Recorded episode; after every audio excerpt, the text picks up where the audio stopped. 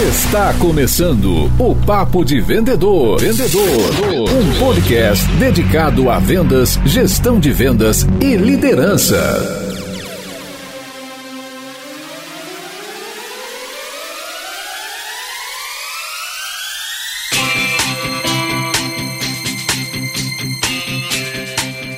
Olá, supervendedores, tudo bem? Estamos começando o nosso décimo episódio aqui do Papo de Vendedor. Eu sou Leandro Munhoz e aqui comigo está Daniel Mestre. E aí, pessoal, como é que tá essa força? Dani, o que, que você achou do nosso último episódio de fechamento de vendas com o Jeremias? Foi muito bom, Jeremias. É muito foda. Trouxemos muita coisa de valor para os nossos ouvintes aí. E hoje vamos ajudar a galera a fechar vencendo as objeções aí. Exatamente, Dani. Eu também curti pra cacete o programa. Achei que teve um conteúdo muito relevante para quem tá no front, né? O Jeremias manda muito bem com relação ao fechamento. E outra, todo mundo que parte pro fechamento recebe pelo menos uma objeção. Por isso que hoje o programa vai ser sobre objeção. Mas antes da gente começar, queria o recadinho do nosso patrocinador.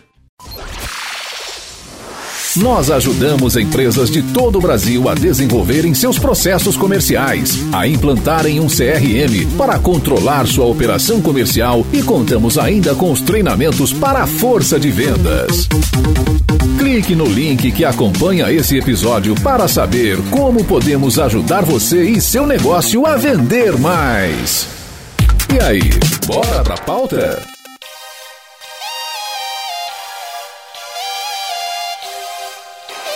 A gente fez tudo certo. A gente usou todas as técnicas que a gente tinha na mão, partimos para o fechamento e o cliente disse não. O sentimento de frustração entra em jogo e a primeira coisa que a gente se pergunta é aonde eu errei. O que, que eu devo fazer para conseguir fazer o fechamento? Geralmente, a gente não fecha de primeira porque a objeção se faz presente. E o melhor de tudo, é possível aprender a corrigir uma ou várias objeções. Mas antes da gente falar sobre o tema, Queria muito apresentar o nosso convidado de hoje, o Caio Vidal. O Caio é coordenador de vendas da Resultado Digitais e está há três anos no time de vendas e é um top performance da companhia. Ele trabalha com vendas há mais de 12 anos. Caião, seja muito bem-vindo ao Papo de Vendedor. Fala, Leandrão. Fala, Daniel. Tudo bem? Agradeço demais o convite. Fico muito feliz em fazer parte deste episódio e sou já fã do podcast Papo de Vendedor. Também escutei o anterior com o Jeremias, foi animal, assim, deu várias dicas ali de processos de fechamento e tudo mais. E agora eu fico com a bucha, né? Que é a objeção, para a parte mais difícil aí do processo de vendas. Mas vamos lá. E gostaria de agradecer o convite também do Jefferson, aí, nosso editor, Jefferson Rossini, que é meu brother também. Então gostaria de agradecer os três, Daniel, Leandro e Jefferson, pelo convite. Legal, cara. Para quem não sabe, o Jefão é o nosso editor aqui, o cara que tá por trás do EditaCast e é o cara que faz a coisa acontecer. Se você ouve o programa, assim, tudo sempre na mesma altura, se você ouve com a mesma qualidade, porque a gente tá gravando de forma remota, isso é por causa do Jefão e do time dele, tá? Então, Jefão, nosso abraço aqui para você. E eu queria começar aqui fazendo a primeira pergunta para vocês. Eu queria que a gente conseguisse definir o que é uma objeção. Acredito que seja alguns empecilhos aí que o nosso futuro cliente coloca aí para ele poder ficar mais tranquilo no processo de compra, né? Ele vai trazer algumas coisas que podem estar incomodando ele, ele pode trazer alguma dúvida, ele pode trazer alguma questão técnica, ele pode trazer alguma coisa que ainda não ficou muito claro para ele ou que ele ainda precisa que a gente resolva antes dele ficar tranquilo para fechar. Precisa ser muito cuidadoso aí para não entender o processo de objeção do cliente como rejeição. A objeção por si só um pequeno obstáculo. A rejeição, ela tem mais um caráter aí de fechar a porta, né? Então a gente precisa entender a diferença entre essas duas coisas para a gente saber que se ele está colocando um obstáculo é porque ele tem a intenção de superá-lo. Então, a partir do momento que o cara coloca uma objeção para a gente, está na nossa mão resolver essa objeção para manter aí o, o nosso possível cliente na sua jornada de compra. Falando tecnicamente, tem algumas umas definições de o que é uma objeção. Eu gosto bastante da definição do Michael Schutz e do John Durr, do Rain Group, que eles definem uma objeção como uma condição expressa pelo comprador e que ela precisa ser resolvida para que o mesmo decida-se pela compra. Então, isso aí, tecnicamente, é exatamente o ponto que o cliente ele tem uma, um empecilho, ele tem a, alguma questão. Se você não resolver essa questão com ele, você não consegue avançar para a próxima etapa. Então, no fim das contas, é uma crença limitante, uma incerteza do projeto, uma desconfiança no vendedor ou até mesmo uma carência de alguma informação que não foi resolvida. Por isso é extremamente importante a gente como vendedores identificar qual que é a causa real dessa objeção e ajudar o prospect, lead, a entender como resultado do projeto por exemplo, pode ser extremamente superior às suas preocupações e estabelecer relação de confiança entre os dois. Né? Então eu vejo muito por esse ponto também. Você falou várias coisas muito interessantes e muito relevantes, desde definindo a etimologia da palavra, né, e mostrando qual é o impacto dela numa venda. E uma coisa que eu percebi, é, Caio, é que quanto mais o vendedor ele está preparado, menor a quantidade de objeção. Então eu queria jogar aqui na nossa discussão algo que a gente vê muito no mercado, principalmente nos treinamentos que a gente ministra, que é o seguinte: os vendedores imaturos eles recebem mais objeção. Então, a pergunta é: seria justamente por ele não ter esse carinho em explicar melhor o produto, o serviço, ou ele não se atentar, por exemplo, aos sinais de compra? Por que, que o vendedor mais imaturo, aquele que ainda não está tão bem treinado, tão qualificado, Caio, ele tende a ter mais objeção na tua visão? Para responder isso, gostaria de deixar claro, assim, o Leandro e Dani, que, que, cara, sou mega a favor de defender o que vendas é uma ciência, vendas não é arte. É uma fala aqui que a gente usa muito na RD e é uma empresa totalmente data-driven em tudo que a gente faz aqui de processo de vendas e tal, a gente uhum. calcula tudo. E, inclusive, para responder essa pergunta, eu vou usar uma base que uma base de estudo que a gente tem interna, que é da Gong, é uma empresa norte-americana de pesquisa voltada para melhorar a performance de revenue nas empresas. Então, até sugiro depois vocês procurarem essa pesquisa da Gong. É, eles trouxeram algumas características, assim, estatísticas de que o que, que é um, um um vendedor top performer versus um baixo, um low performance que a gente chama, né? E aí, nesse ponto de objeção. Trazer alguns dados legais aqui para vocês, que, por Show. exemplo, os top performers, eles vendem cinco vezes mais por esperarem 1.8 segundos para responder uma objeção, versus 0.6 segundos o vendedor de baixa performance. Então, o simples fato de você receber uma objeção, respirar, esperar um tempo para responder, isso já impacta numa venda mais, mais consultiva. Então, os vendedores que fazem isso esperam em, em, torno de dois segundos, eles vendem cinco vezes mais do que os low. Outro dado bacana é vendedores top performance falam mais devagar versus vendedores de baixa performance que ligam, que eles falam de panic mode, que é o modo pânico. Eles começam a falar rápido porque tá nervoso e entram, acabam entrando no monólogo, que ele fala mais do que o cliente e acaba não escutando a objeção, a real objeção e identificando esse ponto. Um outro dado aqui, se vocês quiserem comentar também, mas 51% dos vendedores é, que vendem mais quando eles fazem uma pergunta após objeção. Então, 51% vende mais quando eles param e fazem uma pergunta após objeção e não simplesmente responder à objeção. Tá. Então, você vê uma objeção de preço, uma objeção de contrato, pergunte tá. antes de você responder mesmo que você saiba a resposta, pergunte antes por que, que isso impacta é, no, seu, no seu caso. Porque o contrato está te pedindo de seguir. Então, são alguns exemplos de resposta que você pode fazer. Então, 51% dos vendedores top performance vendem mais fazendo esse tipo de pergunta. E por último, aqui para fechar o dado, falando sobre demos, soluções, demonstrações, etc. Vendedores de top performance aprendem antes de dar as respostas. Então, em hum. média, falam por oito segundos e perguntam bastante. Durante a demo, eles não ficam naquele monólogo de ficar só explicando, vendendo a solução, mas eles, eles falam pouco, perguntam mais para entender o, o, impacto real da solução. Versus os vendedores de baixa performance que em torno ali de 24 segundos eles ficam falando, falando, falando e acabam não prestando muita atenção. Então são os dados legais aí para responder essa sua pergunta. Então assim, para a gente fazer um, um resumo seria manter a calma. Então preciso, eu recebo uma objeção, eu não preciso sair no modo pânico, né? Sair falando e falando coisas aleatórias. Então respiro, né, mantenha calma. Depois eu valido, né, se essa se essa objeção é uma objeção real ali, usando o quê? Usando perguntas inteligentes.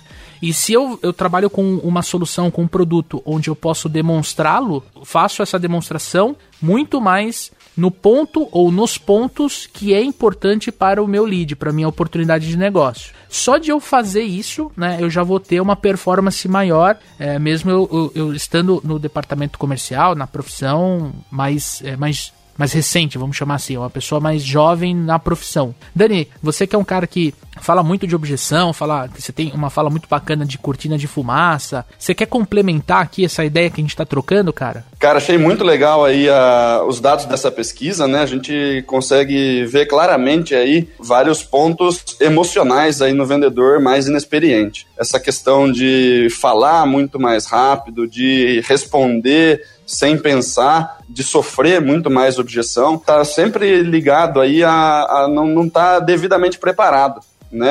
A pessoa que, que tem mais experiência de venda com determinado produto, ele consegue antecipar muito mais objeção durante o seu processo ali de, de apresentação, de investigação de necessidade, né? O que evita que surjam mais objeções lá na frente. E esse ponto que você falou de demorar um pouquinho para responder a objeção, né? Você falou que os, os inexperientes respondem super em cima e os, os mais top performers aí, eles demoram um pouquinho mais para responder. Isso daí tá claramente ligado ao lance de escutativa, né? O cara que responde com 0.6 segundos depois da objeção, ele não prestou atenção na objeção. Ele estava esperando a própria vez de falar, né? E, e, tipo, tentando, de repente, fazer com que aquela objeção se torne uma preocupação menos significante na cabeça do cliente. Quanto o top performer, com dois segundos de espera, ele primeiro mostra para o prospect do outro lado que ele está realmente digerindo aquilo lá, que ele vai dar uma, uma resposta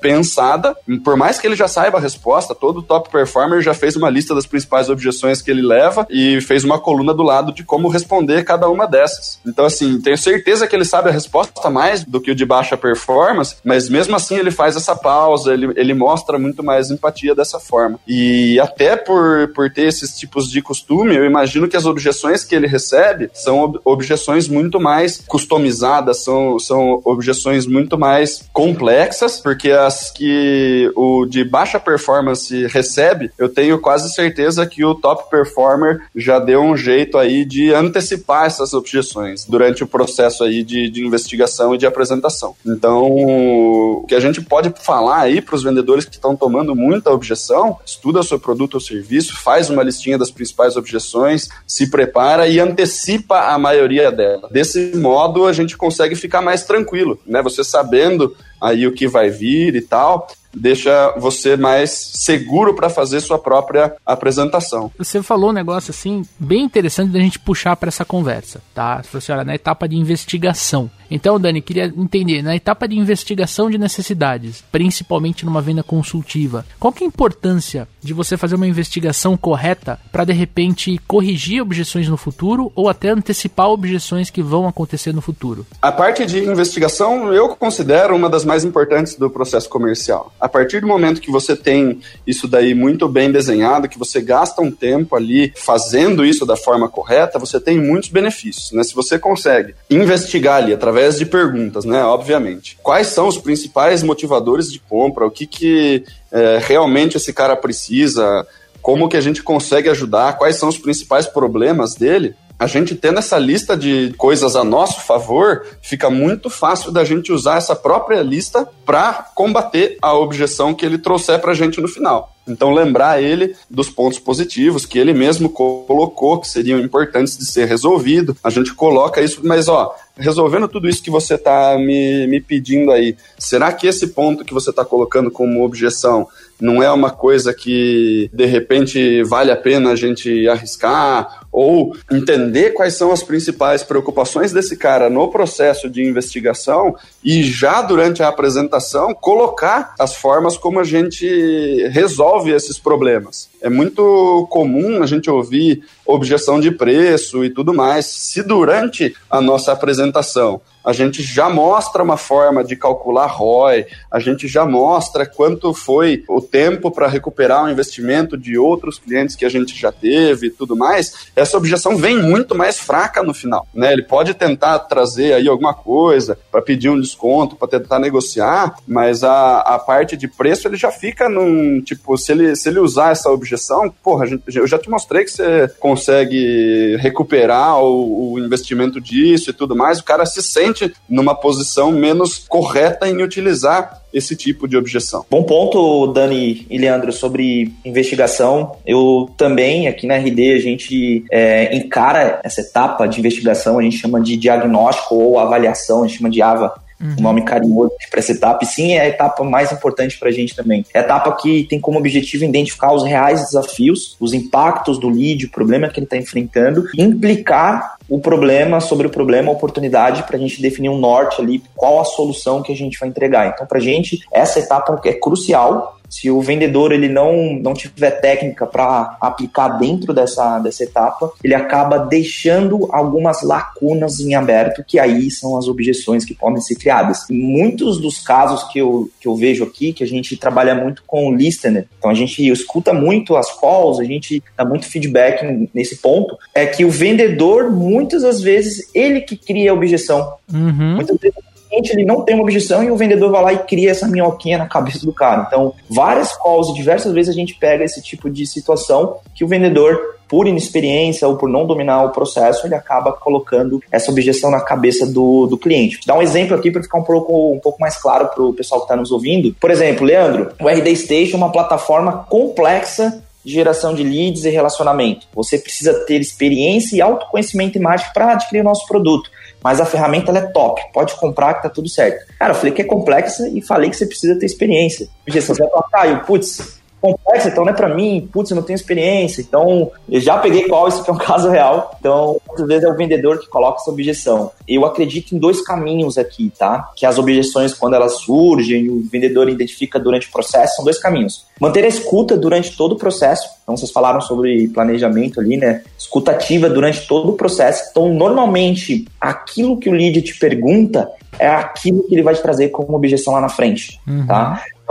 Alguns, alguns pontos aqui, ah, é, precisa de implementação do projeto, por exemplo, ou, putz, tempo de contrato, isso anote que lá na frente pode ser uma objeção para ele poder não fechar ou não avançar com você. Então, fique com a escuta ativa, pega aqueles dados que a gente falou anteriormente, escuta, é, espera um tempo para responder e analise todo o que o cliente está te trazendo. O segundo ponto é, em algum ponto da validação ali, de gatilhos, etc., você deixou passar é, e não está claro para você ainda, é, vai ser uma objeção também. E aqui eu trago uma técnica de vendas que a gente fala muito de spin, etc. Não sei se vocês todos conhecem, mas se chama Sandler. Cara, é incrível essa, essa técnica também sugiro vendedores aí mais técnicos é, estudarem sobre. O Sandler ele define uma metodologia de submarino, onde as etapas ele fala que é um submarino. Se você não fechar a comporta número um, a comporta número 2, a água vai entrar nessas comportas e vai afundar o submarino. Então, quando o submarino ele vai se emergir,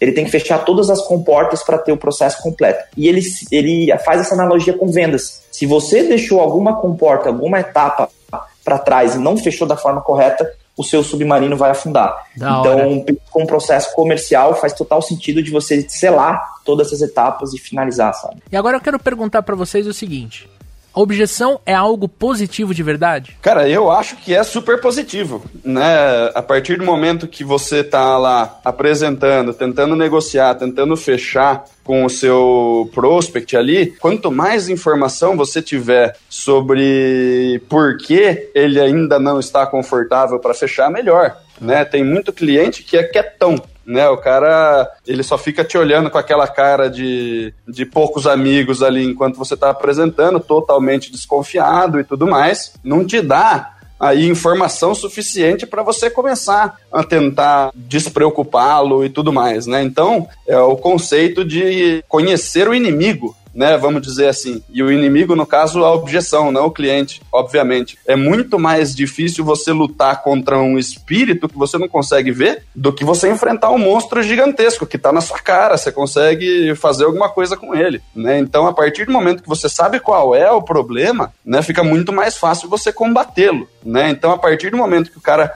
começa a te explicar o que, que impede ele de comprar, você tem tudo que você precisa na sua frente para resolver esse problema. Aí é o, o, vendedor ser um vendedor habilidoso aí ou não. Porque se eu simplesmente não sei o que está impedindo o cara de comprar, eu não tenho como bolar um, um caminho, não tenho como direcionar uma estratégia para fazer ele comprar ou não. Né? Então, a partir desse, dessa mentalidade, você já para de, de ficar bravo com objeção. Eu prefiro que ele me fale para eu saber o que, que eu tenho que combater aí, o que, que eu tenho que enfrentar, do que ficar tentando dar volta, ficar tentando enrolar o cara, utilizando de outros argumentos um em cima do outro para ver se é, em algum momento eu, eu conseguir destravar a objeção que está só dentro da cabeça do cliente. Né? Então, quanto mais eu souber sobre o negócio, melhor. Aí a única coisa que a gente precisa fazer de fato é tirar dele objeções que são verdadeiras, porque vai ter muita objeção que ele vai colocar no comecinho ali que não é o, o verdadeiro problema. Né? Aí eu vou ficar tentando combater um negócio que é o que eu chamo de cortina de fumaça. Você está lutando contra um negócio ali que na verdade não está fazendo diferença nenhuma. Ele só colocou uma objeção ali para dar uma freada em você, mas a verdadeira preocupação ainda está dentro dele, né? Então a gente precisa saber qual é a objeção que é verdadeira e o que, que realmente preocupa esse cara, mas eu quero que ele fale, eu quero que isso venha à tona, do que eu ficar brigando contra um inimigo invisível. A objeção é um ótimo sinal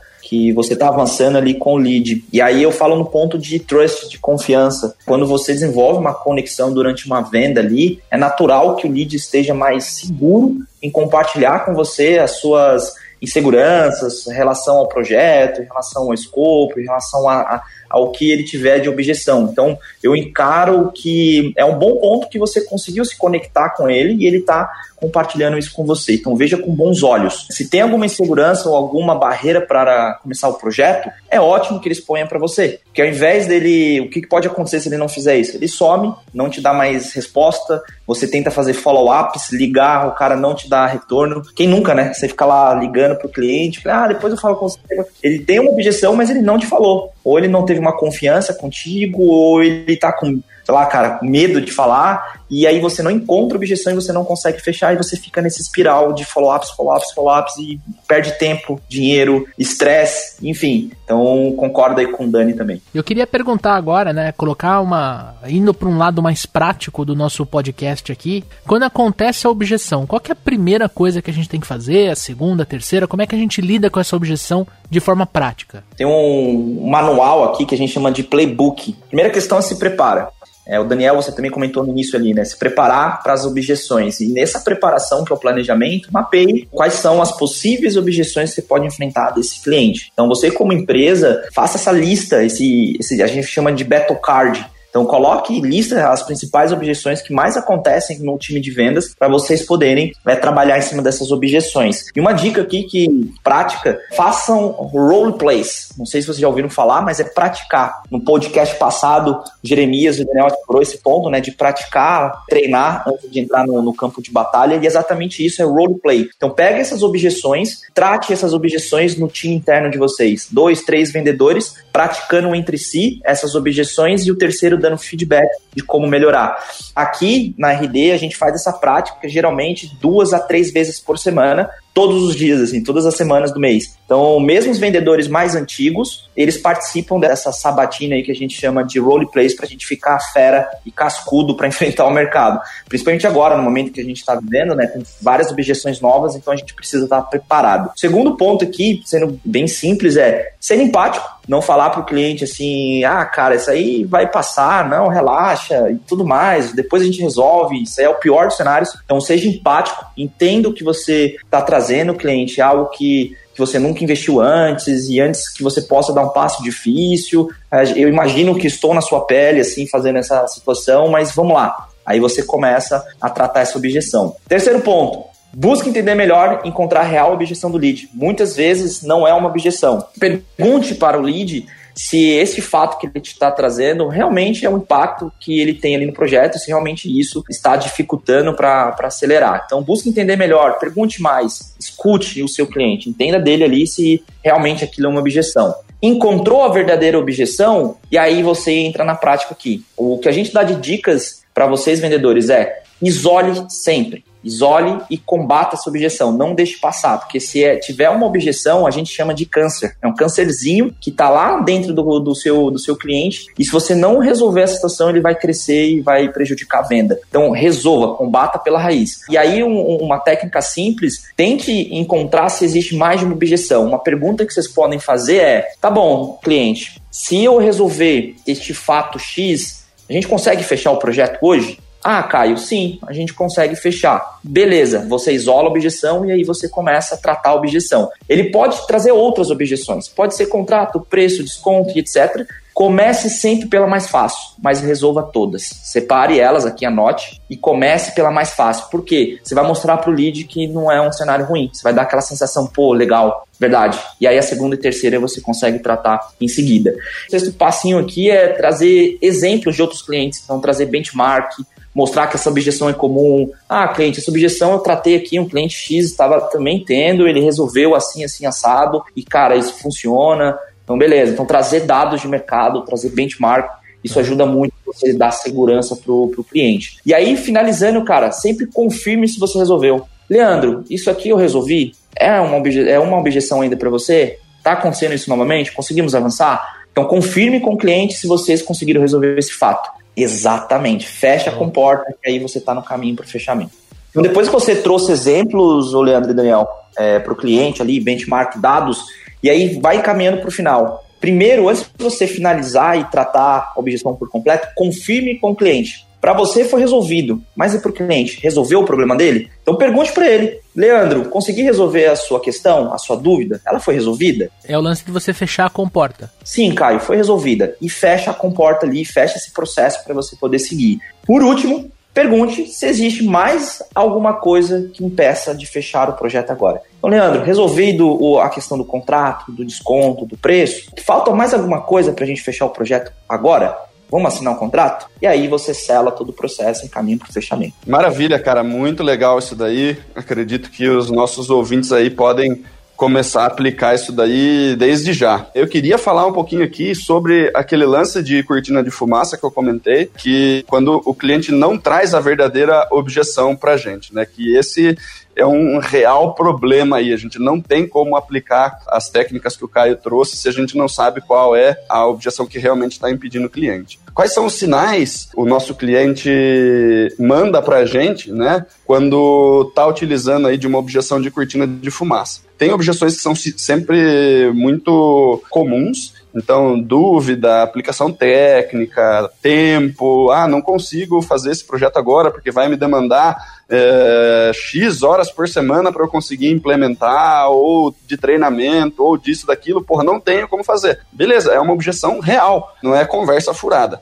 A partir do momento que começa a entrar em preço, então começou a bater preço, você já falou de ROI, você já falou como é que retorna, você já mostrou para o cliente que preço não é um problema tão grande assim. É lógico que existem clientes que não têm dinheiro. Mas se a gente qualificou direitinho, se a gente fez tudo correto até aqui e ele está usando objeção de preço, pode ser uma cortina de fumaça. É o jeito mais fácil de você fazer um vendedor desistir da venda é ficar falando sobre preço com ele o tempo inteiro. Em determinado momento ele vai parar de te insistir aí, porque você já falou que não tem dinheiro para comprar. Preço, quando a gente resolveu e continua aparecendo, pode ser um sinal aí de que tem mais alguma coisa por trás que o cliente não quer falar. Segundo ponto, que também é, é bem clássico de cortina de fumaça, é decisão compartilhada. Imagino que todos os nossos amigos vendedores aqui, em determinado momento, já sofreram essa objeção do tipo, preciso ver com fulano, preciso ver com ciclano, não, essas coisas aí, meu filho que me ajuda, mas ele tá viajando, ele tá em intercâmbio, ele volta daqui quatro meses, né? Sempre vai ter aí alguma coisa que vai impedir o cara de tomar a decisão agora. Na verdade, o que ele tá querendo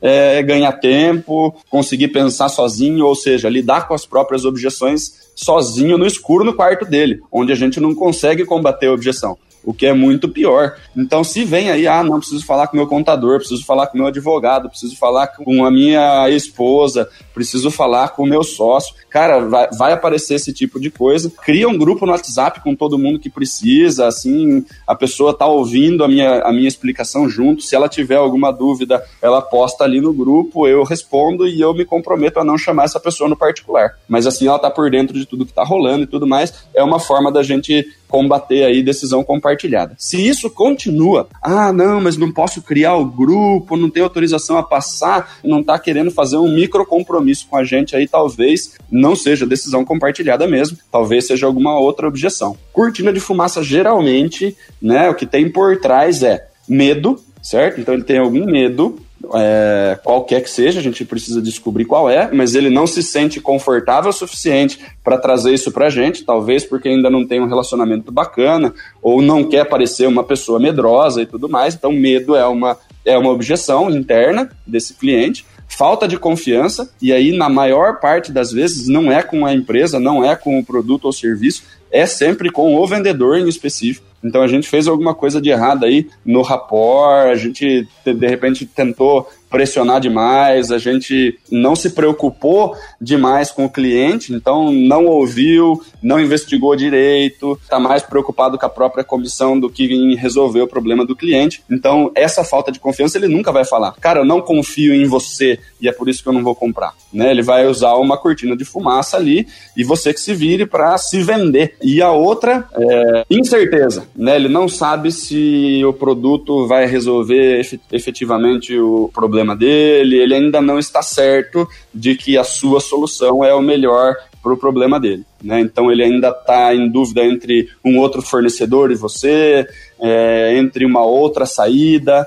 Então, geralmente, né, são essas três objeções que estão por trás de cortina de fumaça. Aí a gente precisa dar um jeito, quando identificamos aí que é cortina de fumaça, a gente começar a deixar o cara menos com menos medo, né? Então tentar investigar um pouquinho o que está deixando ele nessa situação de não estar à vontade para comprar. A gente precisa começar a se vender um pouquinho mais, né? A, a mostrar um pouco mais de preocupação pelo cliente, né? Então fala assim, eu não estou entendendo aí que você está colocando essas coisas para mim, mas eu gostaria de saber que, o que, que eu deixei de, de, de te perguntar que de repente pode ser um problema. Então coloca-se completamente à disposição do cara para ter uma conversa mais difícil para poder ajudar ele. Né? Isso, isso quebra um pouquinho esse lance da falta de confiança. E na incerteza, ele não vai falar para você, ah, mas então eu estou em dúvida entre você e fulano, porque você 100% vai puxar a sardinha para o seu lado. Né? Você não é a pessoa correta para ajudar ele a tomar essa decisão, porque você é uma pessoa parcial. Né? Então a gente precisa tentar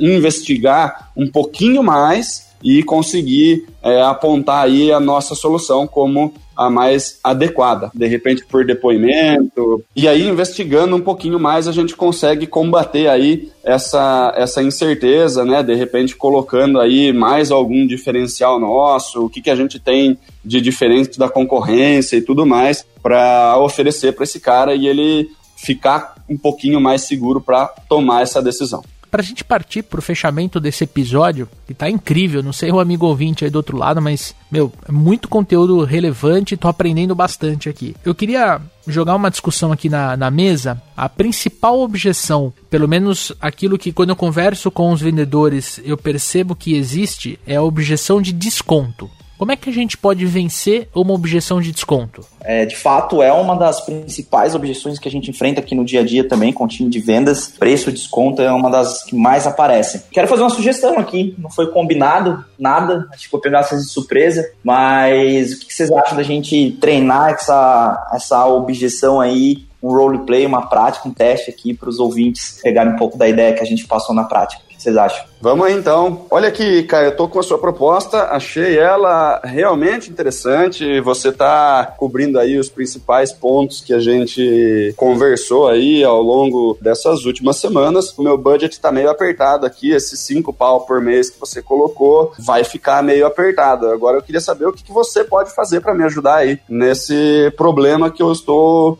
é, colocando aqui para a gente poder fechar. Legal, Daniel. Primeiramente, fico muito feliz que a nossa solução fez sentido para vocês e que, de fato, a gente vai continuar aí um bom trabalho nos próximos meses também. Entendo a questão do budget, de ajustar também os valores, mas deixa eu entender assim, qual seria o valor real que vocês têm para investimento hoje? Cara, eu na verdade não estava separando alguma coisa, eu vou ter que caçar dinheiro aí, eu sei que a solução faz sentido, né? Mas dinheiro guardado ninguém tem, cara. Você conhece as empresas do Brasil. Eu vou precisar dar um jeito de ir atrás desse dinheiro. Sim, sim, não entendo também. É, como a gente ajustou o projeto, Daniel, de acordo com os seus objetivos, os seus problemas. Lembra lá quando a gente falou na solução que eu vou resolver o seu problema de vender mais? A gente vai gerar mais 100 leads e que esses 100 leads vai retornar para você ali quase 20, 25 mil reais de faturamento. Você lembra desse ponto? Lembro sim, é daí que eu tô pensando em tirar o dinheiro, mas a minha margem vai embora, tem uma série de outras coisas que eu preciso pagar, né? Sim, sim, entendo. Só para mostrar para você que esse projeto, Daniel, encare como investimento e não como custo nesse momento. É um investimento que você está fazendo que você pretende ali melhorar o seu faturamento, crescer mais. É, em relação ao budget, você comentou comigo que estava limitado. Eu só queria entender ali qual que é esse limite, saber também se eu consigo ajustar algum escopo aqui, alguma, alguma margem, enfim. Queria entender qual que seria esse seu limite. Cara, acho que até uns 4 e 400 aí eu conseguiria chegar com mais facilidade conversando aqui com, com o pessoal do financeiro. Legal, legal. Aqui a gente já tem um, um valor. Bom, isso seria um contorno de objeção. Depois eu partiria aqui para negociação, o Leandro e Daniel, só para a gente finalizar. Mas é exatamente isso, isolar a objeção, trazer alguma informação aqui que você comentou com ele de impacto, que seria o faturamento, da, a conexão com o projeto. E depois ali você tem dois, dois caminhos aqui. Ou ajustar o escopo, se for possível. No nosso caso, a gente até conseguiria entender ali se realmente é o valor, os 4,400 ia fazer sentido ou não. Tenta ver também a margem ali, se vocês não conseguirem dar o desconto, como ele falou, 4,400 para 5 mil, é 600 reais de, de, de margem ali, né, de diferença. É, se vocês não conseguirem baixar o valor e dar esse desconto, trabalha no impacto que o projeto vai trazer para o cliente. Então tenta trazer o ROI, o retorno do investimento, para essa conversa e mostra que esses 600 reais que ele está querendo de desconto é baixíssimo perante ao valor que você está pretendendo trazer ele de resultado para o cliente final. Então essa seria a minha sugestão. Uma dica legal aí para o nosso amigo ouvinte né, que viu aí o nosso roleplay e tal, a gente não, não, combinou absolutamente nada aqui antes. Quando você for fazer isso com a sua equipe, eu faço muito o seguinte, né, eu divido a equipe em duas, duas turmas, uma vai comprar, a outra vai vender, e eu falo o seguinte, para a galera que vai vender, você tá proibido de sair da frente do cliente, né? A gente vai colocar os dois sentados um de frente com o outro. Você está proibido de sair sem conseguir vender. Ou seja, não pode simplesmente desistir. É um exercício, você vai ter que ficar lá. E eu vou com os caras de compra né, os caras que vão comprar, e eu falo para eles, cara, faz uma lista das, das, principais objeções que você sofre, faz uma lista das objeções mais absurdas que você já ouviu, e você está proibido de comprar antes de 25 minutos. Ou seja, o cara vai sentar na frente dele, proibido de sair sem conseguir vender, e o outro está proibido de comprar antes de 25 minutos. Ou seja, ele vai ter que fazer 25 minutos de objeção e o vendedor vai ter que dar um jeito ali de ficar, cara, 25 minutos tomando porrada de queda de braço ali o tempo inteiro.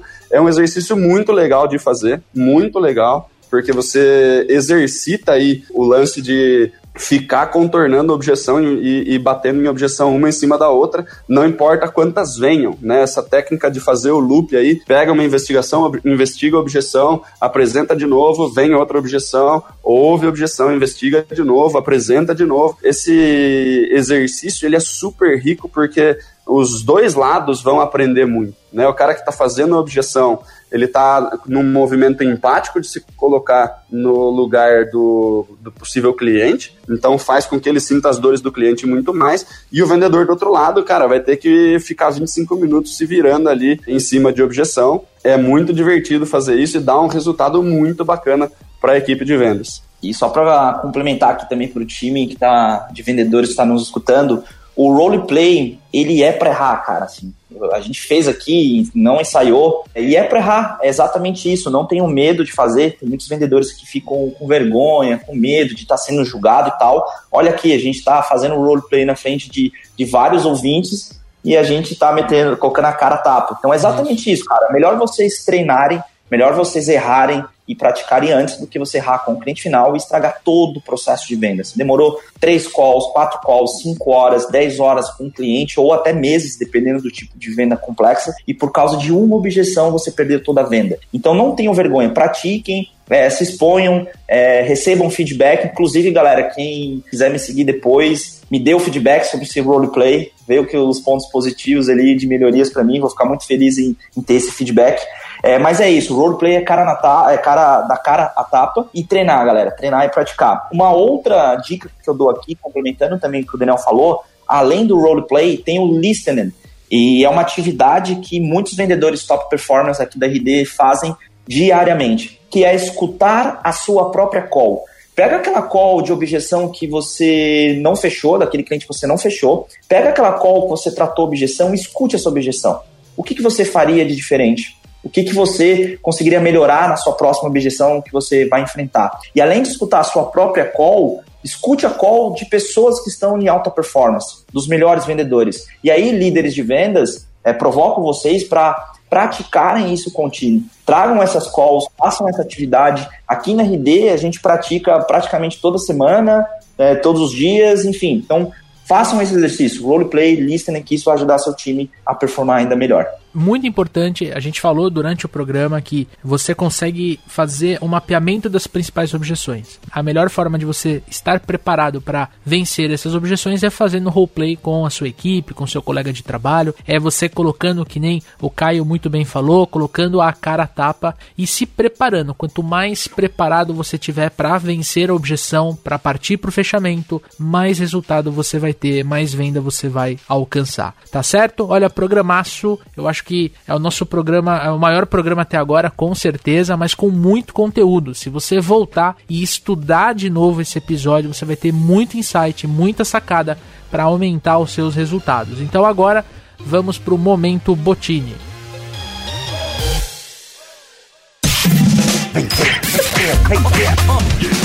Momento Botini. Momento Botini.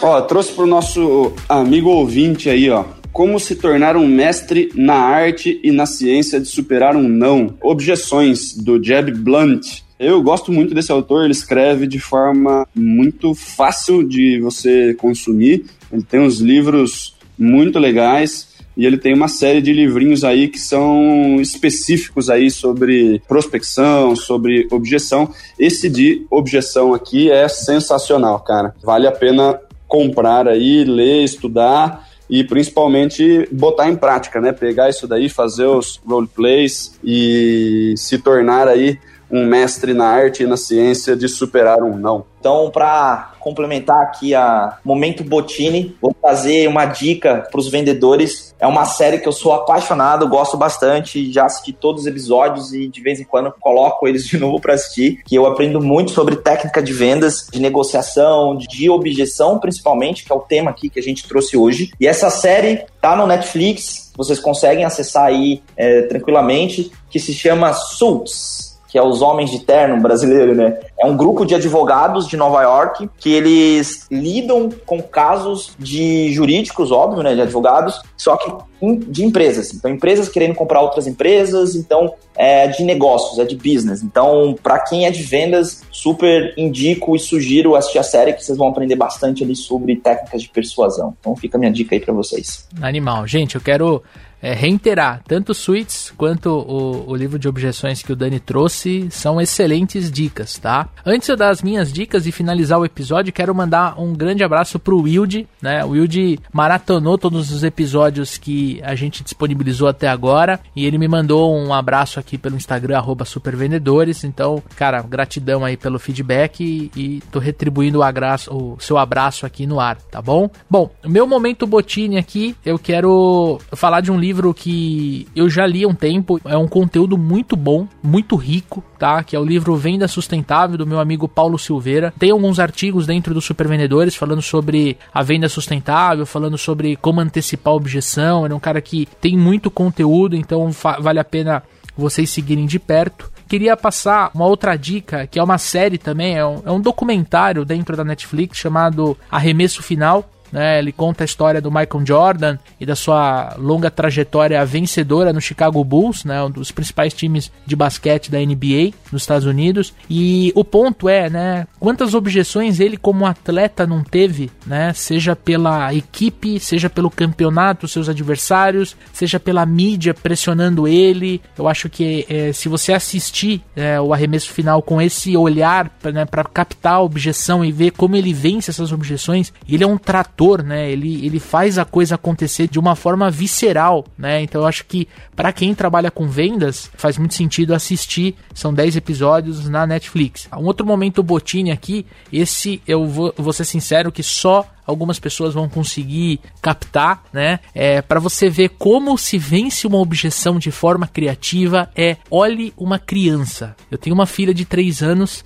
e toda vez que ela me pede alguma coisa e eu falo não para ela, ela encontra uma forma de vencer a minha objeção de sair daqui, sair para lá. Ela tem só 3 anos e às vezes eu fico imaginando se ela não é um ET ou alguma coisa, porque ela consegue falar coisas que eu falo, meu, da onde essa menina aprende, tá? Então se você tem a opção de olhar olhar para uma criança, né, principalmente nessa primeira fase de formação, você vai ver realmente como ela não tem medo de falar coisas que podem parecer absurdas, né? E às vezes a gente já adulto, é, lidando com o cliente, lidando com o potencial cliente, às vezes a gente fica com medo de falar não pro cara, né? De às vezes de não concordar com uma objeção. Então, você olhar para uma criança, às vezes você vai te trazer muita inspiração, né, dessa, dessa criatividade. E a última, último momento botine aqui, a última dica, quero trazer algo mais para relaxar a mente mesmo. É um artista que eu, que eu tô gostando bastante, tô ouvindo, é um músico, né? Chama Noah Kahan. Ele tem um álbum chamado Busy Head. Tem no, né, no, no Spotify. Se você tá ouvindo esse episódio no Spotify, depois procura. Também vou deixar um link no post aqui.